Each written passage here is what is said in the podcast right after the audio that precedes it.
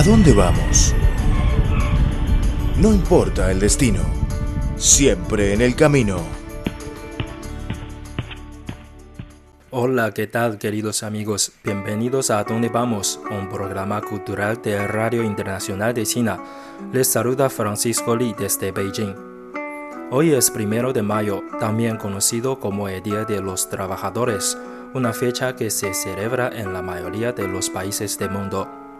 Actualmente estamos acostumbrados a la jornada laboral de 8 horas, pero la historia nos relata que no siempre fue así. Hace más de 100 años era muy normal trabajar en las fábricas más de 12 horas diarias y no se daba la opción a los trabajadores de descansar, recuperarse ni por supuesto disfrutar de tiempo de ocio. Sabemos que en el año 1886 los trabajadores de Chicago en Estados Unidos llevaron a cabo una gran huelga desde el primero de mayo para luchar por sus derechos laborales en búsqueda de una reducción de jornada a ocho horas diarias.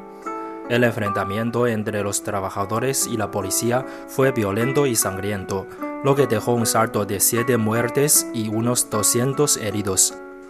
A finales de mayo de ese año, varios de los patrones que lideraban las industrias decidieron aceptar el requisito de los trabajadores, lo que marcó una victoria periódica en el movimiento obrero mundial.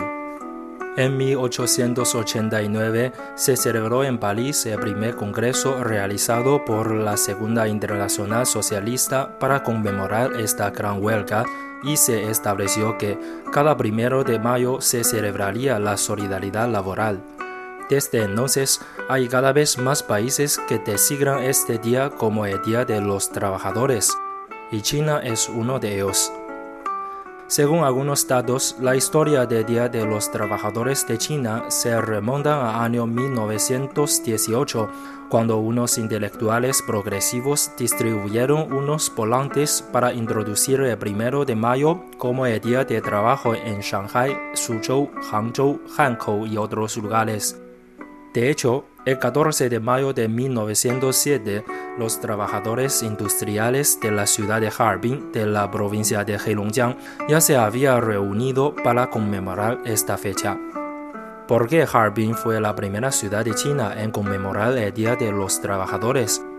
En el programa de hoy los llevamos a Harbin para conocer la historia y el paisaje de esta ciudad.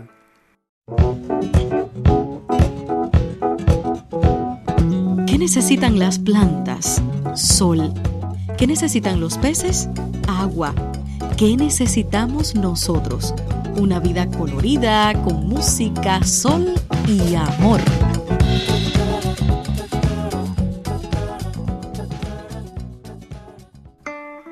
Hola amigos, gracias por sintonizar el programa cultural A dónde vamos de Radio Internacional de China. Seguimos el tema de hoy, Harbin, la primera ciudad de China en conmemorar el Día de los Trabajadores. Harbin se ubica en el nordeste de China y es la capital de la provincia de Heilongjiang. En la actualidad se ha catalogado como ciudad subprovincia y se ha convertido en centro económico, político, cultural, científico y comunicacional de importancia de la zona nordeste de China. También se considera un importante eje industrial del país. La razón por la cual Harbin fue la primera ciudad de China en conmemorar este día tuvo mucho que ver con los antecedentes históricos especiales en ese momento. En 1907, la dinastía Qing todavía no se había retirado de esa etapa de la historia. En aquel momento, China era un país de cultura agrícola y casi no tenía ningún sistema industrial propio. Entonces, ¿por qué había trabajadores industriales en Harbin? En mayo de 1896, el gobierno salista amenazó a Li Hongzhang, un alto diplomático de la dinastía Qing, con la firma de Tratado de Asistencia Mutua Sino-Ruso, también conocido como Tratado Secreto Sino-Ruso. Según dicho tratado, la Rusia salista obtuvo el privilegio de construir el ferrocarril de este de China y decidió hacerlo en Harbin como principal centro. La línea ferroviaria se dividió en 18 áreas de trabajo y se había reclutado a un gran número de trabajadores de las regiones del nordeste y el norte de China. Hasta 1900, más de 170.000 personas habían sido designadas para esa labor. En el año 1898, el ferrocarril de este de China comenzó a construirse y la Rusia zarista construyó una fábrica subsidiana de ferrocarril en la orilla sur del río Songhua en Harbin para ensamblar y reparar material rodante y equipo ferroviario. Para satisfacer las necesidades de transporte ferroviario, la Rusia zarista también construyó la Fábrica General de Ferrocarril de Harbin, que se puso en funcionamiento en 1907 y tuvo 11 sucursales. Debido a la construcción y apertura de ferrocarril de este de China, una gran cantidad de trabajadores rusos llegaron a Harbin. En aquel entonces había más de 2.000 trabajadores en la fábrica general, incluidos más de 400 trabajadores rusos. Esta fábrica general era la única con los trabajadores industriales concentrados en el nordeste de China en ese momento. También formó el primer equipo de trabajadores que se convirtió posteriormente en el centro y el lugar de nacimiento del movimiento de trabajadores de Harbin. En octubre de 1905 se llevó a cabo una huelga general en la Rusia zarista. Después de que la noticia llegó a Harbin, los trabajadores rusos de la fábrica de ferrocarriles de este de China también participaron en la protesta.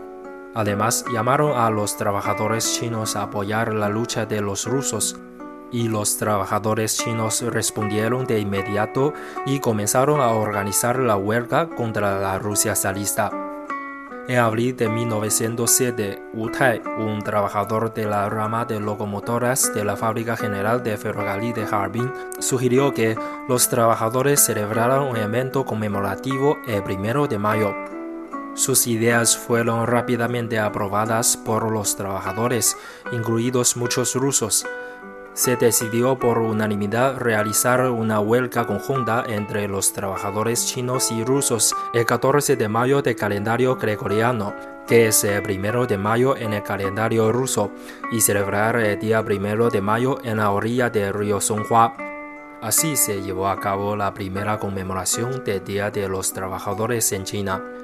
En 1917, la Revolución de Febrero en Rusia derrocó a Zar y los trabajadores chinos y rusos en Harbin una vez más conmemoraron solemnemente el Día de los Trabajadores. Desde entonces, los trabajadores industriales de Harbin conmemoraban cada año las actividades de primero de mayo como una tradición. Ya no seguía el calendario ruso, sino que usaban el calendario gregoriano para la fecha. Después de la fundación de la República Popular China, en diciembre de 1949, el gobierno central de China estableció el primero de mayo como una fiesta de trabajo y está regulada que todo el país tome un descanso en ese día. La gente generalmente viste ropa bonita para la fiesta, felizmente se reúne en parques, teatros y plazas para formar parte de las celebraciones y actividades de entretenimiento. Los trabajadores que han hecho contribuciones son adjudicados en este día. Este es el origen de la conmemoración del Día de los Trabajadores en China. Después de conocer la historia, echemos un avistado a la modernidad de la ciudad de Harbin.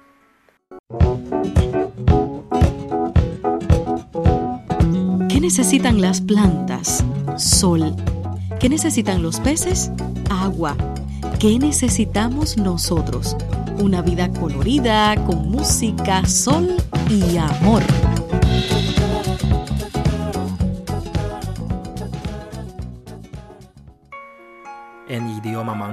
Harbin significa lugar para el segado de las redes pesqueras y en sus inicios no era más que un asentamiento pequeño y rural cerca del río Songhua. Con el paso del tiempo, se ha convertido en la ciudad de más importancia del nordeste de China. Como hemos mencionado, Harbin se erigió como el centro de ferrocarril que une China y Rusia a principios del siglo XX. Como consecuencia de esta conexión, Miles de rusos también emigraron a esta ciudad, atraídos por la cultura ascenso y la economía activa. A pasear a través del centro histórico de Harbin, sentirás que estás en solo unos segundos en Rusia. El lugar está lleno de antiguos edificios rusos, así como restaurantes y tiendas que resaltan construcciones con artes renacentistas, estilo barroco y eclético. Por supuesto, las costumbres, cultura y gastronomía están influenciadas por Rusia. Puedes encontrar productos típicos rusos como las muñecas mariuscas o el vodka. Por eso, Harbin también se conoce como el Moscú de Oriente. Esta mezcla de culturas es una de las cosas que hace de Harbin una ciudad mágica. Aunque es una ciudad dentro de lo que cabe joven, en Harbin existen muchas cosas que ver y hacer. Como Harbin está en el nordeste de China, es un atractivo turístico durante la época de invierno.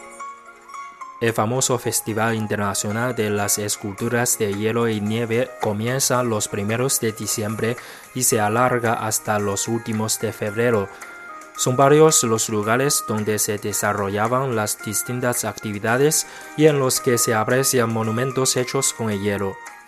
Para la construcción de todas las edificaciones y esculturas del magnífico Museo de Hielo se usan aproximadamente 150.000 metros cúbicos de nieve y 180.000 de hielo.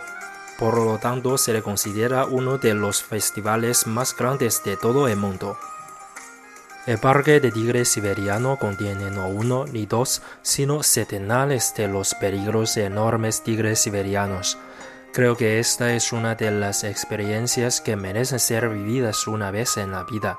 El recorrido implica hacer un paseo montado en un autobús que tiene incorporada una jaula que lo rodea. Una manera de estar más cerca de estas criaturas es comprando algo de carne para dársela de comer. Pueden ser patos, cabras, vacas o gallinas vivas. En la tierra polar de Harbin puedes observar muchísima de la fauna pingüinos, medulas fluorescentes, pelugas, lobos y los bellos osos polares. Puedes disfrutar del espectáculo de los osos en su determinado hábitat, donde tiene una piscina pequeña para nadar. Con respecto a la historia, para los occidentales es muy conocida la historia de los campos nazis donde ocurrieron cosas terribles. Sin embargo, no se conoce demasiado de los campos japoneses ubicados en China. Si deseas entender la dura relación entre los japoneses y chinos hace 80 años, debe visitar el Museo de la División 731. Es una de las formas de conocer esta época oscura de la historia de Asia. Por supuesto, si han decidido viajar por Harbin, tengo unas sugerencias para ustedes. Harbin es un lugar de planeta que tiene temperaturas extremas. En invierno pueden llegar hasta 40 centígrados bajo cero y en verano hasta 30. De manera que debes asegurarte de colocarte ropa apropiada para el momento de la temporada que vayas a la ciudad. Las zonas donde se lleva a cabo el Festival de Hielo y Nieve tiene temperaturas medias entre 20 y 30 centígrados bajo cero. Muy frío, ¿eh? Por eso si quieres visitar Harbin durante el invierno, es recomendable ir los últimos de febrero. En esta época las temperaturas no son tan bajas. Bueno, el único detalle negativo es que para ese momento tal vez ya estén dañadas algunas de las esculturas de hielo. Ok, queridos amigos, después de escuchar nuestro programa de hoy, ya conocen más sobre Harbin ahora. Espero que algún día puedan venir a esta ciudad del nordeste de China para experimentar un maravilloso mundo de hielo y nieve. Aquí terminamos a dónde vamos de hoy. Soy Francisco Lee. Hasta la próxima. Más interesante, más viva para encontrar una China diferente en mil y una hojas.